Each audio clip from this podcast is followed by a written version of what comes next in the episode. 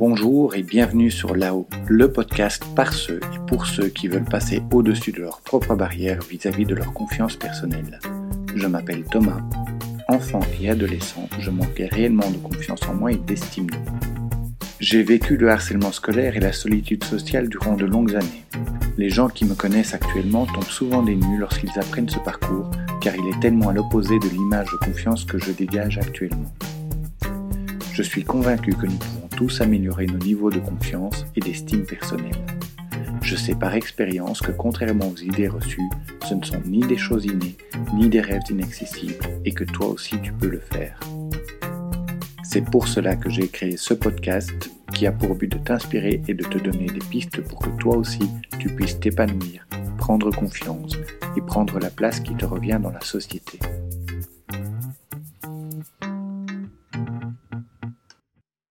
Les êtres humains se mesurent et se jaugent rapidement, très rapidement.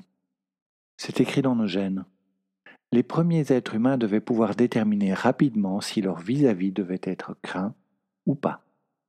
Les premiers instants de toute rencontre sont d'une importance cruciale, car ils peuvent faire une vraie différence sur le long terme. Quand nous voyons un visage pour la première fois, 50 millisecondes suffisent pour que nous prenions les toutes premières décisions qui vont conditionner nos réactions et nos a priori vis-à-vis de cette personne. Cet effet continue sur les quelques premières secondes ou quelques dizaines de secondes, et nous nous forgeons ainsi une première impression. Les avis divergent parfois sur la durée, mais est-ce le plus important? Avant d'aller plus loin, si tu écoutes ce podcast, c'est que les sujets de confiance en soi et d'estime de soi t'intéressent. Alors n'hésite pas à t'inscrire à la mailing list pour être prévenu de la sortie de tout nouvel épisode. Une étude menée en 2010 par des psychologues belges, canadiens et américains démontre que la maxime Vous n'avez jamais de seconde chance pour faire une bonne impression n'est pas qu'une vérité littéraire. Les résultats de cette étude suggèrent que la première impression que nous nous faisons de quelqu'un devient une règle et que les nouvelles expériences qui contredisent cette première impression ne sont perçues que comme des exceptions qui confirment la règle, dépendant plus du contexte dans lequel elles ont été faites de la personnalité de la personne. Par la suite, la règle dictée par la première impression continue d'être traitée comme étant valide, excepté dans le contexte spécifique dans lequel elle a été contredite. L'auteur de l'étude, Bertram Gawronski, nous explique Imaginez que vous ayez un nouveau collègue de travail et que votre impression sur cette personne ne soit pas favorable. Quelques semaines plus tard, vous rencontrez ce collègue lors d'une fête et vous réalisez qu'il est en fait très sympa. Bien que vous sachiez que votre première impression était fausse, votre intuition profonde vis-à-vis de votre nouveau collègue sera influencée par votre nouvelle expérience uniquement dans des contextes qui seront identiques à ceux de la fête. Cependant, votre première impression dominera toujours dans tous les autres contextes. Si les résultats de cette étude confirment la persistance tenace de nos premières impressions, Gawronski note quand même qu'elles peuvent être modifiées. Ce qu'il faut, c'est que la première impression soit remise en cause dans de multiples contextes. Dans ce cas, les nouvelles expériences deviennent décontextualisées et la première impression perdra doucement de sa puissance. Mais tant que la première impression n'est contredite que dans le même contexte, vous pouvez faire tout ce que vous voulez. La première impression dominera quelle que soit la fréquence de sa remise en cause par de nouvelles expériences. En lisant cette étude, je n'ai pas manqué de noter que pour la plupart des personnes que j'ai rencontrées ces vingt dernières années, et qui sont encore des contacts réguliers, j'ai encore en mémoire les premiers instants en leur présence, et la première impression que je m'en suis fait. Pour la plupart d'entre eux, cette première impression est majoritairement conforme à l'image que j'ai d'eux actuellement. Pour d'autres, par contre, la première impression n'est pas restée, car elle a été infirmée à diverses reprises.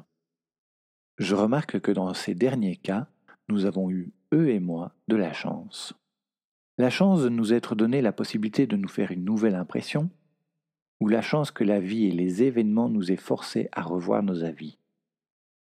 Mais cette chance reste une exception, car pour ces quelques exemples, combien y a-t-il de gens vis-à-vis desquels je me suis forgé un avis injustement négatif? Et combien de fois ai-je raté l'occasion de marquer l'esprit des personnes croisées d'une manière qui aurait pu m'être favorable? Une des personnes avec qui j'ai eu la chance de dépasser nos premières impressions m'a un jour décrit son premier ressenti à mon sujet. Le personnage froid et distant qu'elle a perçu n'est pas celui que je suis, mais il est probablement un des avatars que je me suis créé lors de ma période d'isolement émotionnel. Les premières impressions que l'on se fait à ton sujet sont influencées par un certain nombre de facteurs, certains sur lesquels tu pourras travailler et d'autres qui ne changeront pas. Commençons par ceux sur lesquels nous n'avons pas beaucoup d'influence. Une étude menée en 2017 par la psychologue Leslie Zebrowitz de l'université Brandeis a révélé que les gens se servent de quatre indices physiques pour nous juger. Premièrement, l'aspect juvénile du visage. Plus on a un visage de poupon, c'est-à-dire un visage rond, de grands yeux, des sourcils hauts, un grand front, un petit nez et un petit menton, avec des joues joufflues. Et ça indépendamment de l'âge apparent. Plus on a un visage de poupon, plus cela amène l'interlocuteur à être protecteur et moins agressif. Deuxièmement, la familiarité du visage. La ressemblance d'un inconnu avec une personne de notre entourage nous donne le préjugé que cet inconnu partage les traits de caractère de la personne que nous connaissons. Mais aussi, plus un visage ressemble de manière globale à ceux de notre région de résidence, plus nous nous sentons en confiance. Un visage scandinave n'est pas perçu de la même manière à Stockholm ou à Marseille. Troisièmement, l'impression de santé et de forme physique dégagée par notre apparence. Nous sommes génétiquement programmés pour répondre plus favorablement à quelqu'un qui semble être en bonne santé. Et dernièrement, la ressemblance émotionnelle, c'est-à-dire la manière dont notre physionomie faciale peut ressembler à l'expression d'une émotion. Par exemple, des sourcils naturellement plus bas sur un visage d'expression neutre nous font plus facilement percevoir la personne comme en colère, des sourcils naturellement plus hauts nous font lire de la surprise, et ainsi de suite. Tu n'as naturellement pas de possibilité d'agir sur les deux premiers points, car ni ta physionomie générale ni ta ressemblance avec des personnes de l'entourage de ton interlocuteur ne sont de ton ressort. Sur le troisième point, la clé est ton hygiène de vie. Veille à dormir suffisamment, à avoir une alimentation saine et à avoir suffisamment d'activité physique. Évite aussi tabac, alcool et drogue. Tous ces points ont une influence sur ton apparence physique à des degrés divers. Et enfin, tu peux améliorer tes ressemblances affectives en adoptant des expressions de visage qui génèrent naturellement la confiance. Après des décennies à froncer les sourcils, un sexagénaire aura une expression faciale plus sévère qu'un autre sexagénaire qui a passé sa vie à sourire. Souris plus et plus souvent. Cela ne peut pas nuire. Parlons maintenant de ton allure générale. Les trois premières choses que les gens remarquent quand ils te croisent sont ta silhouette, ton maintien et ta tenue vestimentaire. Ta silhouette n'est pas une chose sur laquelle tu as une influence à court terme. De plus, il y a dans celle-ci des facteurs immuables, comme ta taille ou d'éventuels problèmes de santé qui pourraient t'empêcher d'agir sur celle-ci, même à long terme. Pour le reste, ton hygiène de vie peut avoir une influence sur ta silhouette ta tenue vestimentaire? Adapte ton style vestimentaire selon l'occasion. Tu ne t'habilleras pas de la même manière pour un entretien d'embauche dans une banque et pour une audition pour entrer dans une troupe de théâtre. Tout est question de cible et de logique. Les couleurs et les accessoires que tu choisis ont également une influence. Les couleurs vives sont habituellement le signe d'une forte personnalité ou d'une existence exubérante. Les couleurs neutres, beige et taupe, exprime au contraire le besoin d'apaisement, de détente et de ne pas se faire trop remarquer. Ensuite vient ton maintien. Corriger ta posture pour avoir le dos droit, les épaules décontractées et le menton affirmé est une chose qui demande un peu de pratique, mais qui est tout à fait accessible. Comment gérer les premiers contacts? Les conseils qui suivent te sont probablement déjà familiers, mais cela ne fait jamais de mal de les rappeler. Avoir un minimum d'hygiène, être propre sur soi et contrôler ses effluves corporels, tout en ayant la main légère sur le parfum. C'est basique, je sais, mais cela reste indispensable. Entretiens le contact visuel. Le contact visuel avec ton interlocuteur va installer la confiance parce que cela montre que tu éprouves de l'intérêt pour lui. Quand tu évites ce contact, cela crée des sentiments de rejet et de désarroi. Même si chez toi cela peut être induit par la timidité, l'absence de contact visuel sera perçue comme de l'arrogance ou comme une faible estime de toi. Si tu détournes trop vite les yeux, si tu les détournes après une seconde ou moins, tu projettes une personnalité qui n'est pas amicale et qui ne se laisse pas approcher. Si ton contact visuel est trop long, c'est-à-dire trois secondes et plus dans le cas d'un contact visuel sans communication verbale et vis-à-vis -vis de quelqu'un que tu rencontres pour la première fois, tu pourrais selon les cas être perçu comme agressif, inquisiteur ou intéressé sexuellement. Dans une discussion, concentre-toi très majoritairement sur ton interlocuteur, afin qu'il ne se sente pas de trop. Garde le sourire. Grand classique des conseils pour faire bonne impression, le sourire est la première chose à faire lorsqu'on croise le regard de quelqu'un pour la première fois. Malgré tout, le sourire doit être perçu comme sincère. Un sourire sincère par des yeux, et la bouche suit assez naturellement.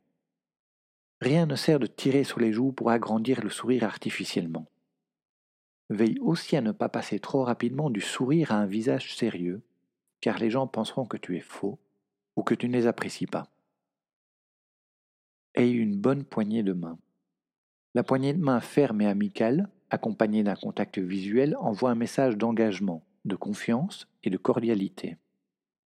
En langage non verbal, c'est le moment où tu accueilles l'autre dans ta sphère et où tu te positionnes dans ton rapport à l'autre. Attention donc à la poignée de main trop molle qui envoie un message clair d'ambivalence à s'engager et à communiquer.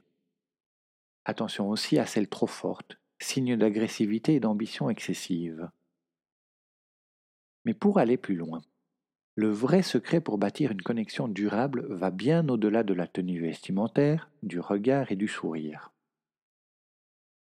Selon un Cuddy, professeur à la Harvard Business School et auteur du livre Présence, nous nous posons, consciemment ou non, deux questions lorsque nous rencontrons quelqu'un.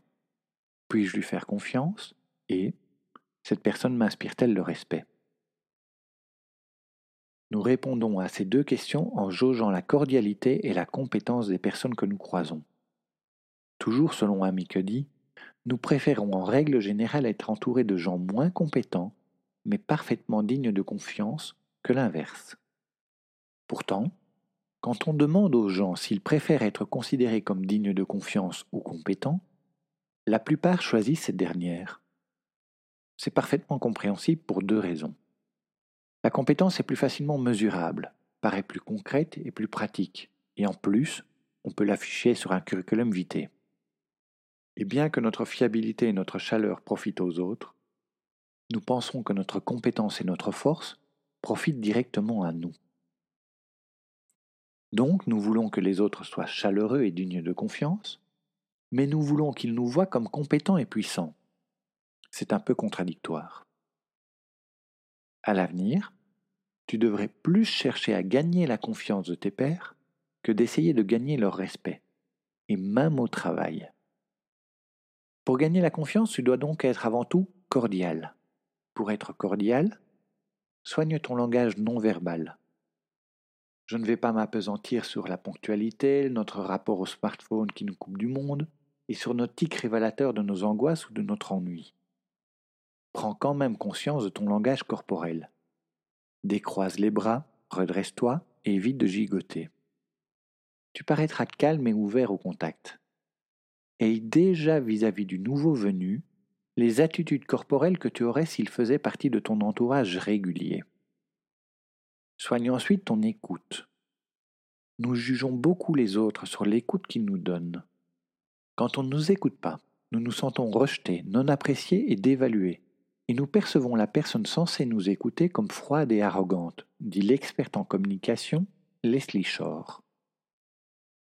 Les indices visuels que tu peux donner à ton interlocuteur sont les suivants. Sois très légèrement penché en avant pendant la discussion. Maintiens un contact visuel régulier et de circonstance. Adopte une posture ouverte et non défensive. Hoche la tête et fais de temps à autre une marque verbale d'attention ou un commentaire. Passe également plus de temps à t'intéresser à l'autre que de vendre tes mérites et qualités. Soigne ensuite ton attitude vis-à-vis des tiers. Nous sommes tous courtois avec la ou les personnes avec qui nous cherchons à avoir une interaction. Clients, partenaires potentiels, futurs employeurs, ainsi de suite.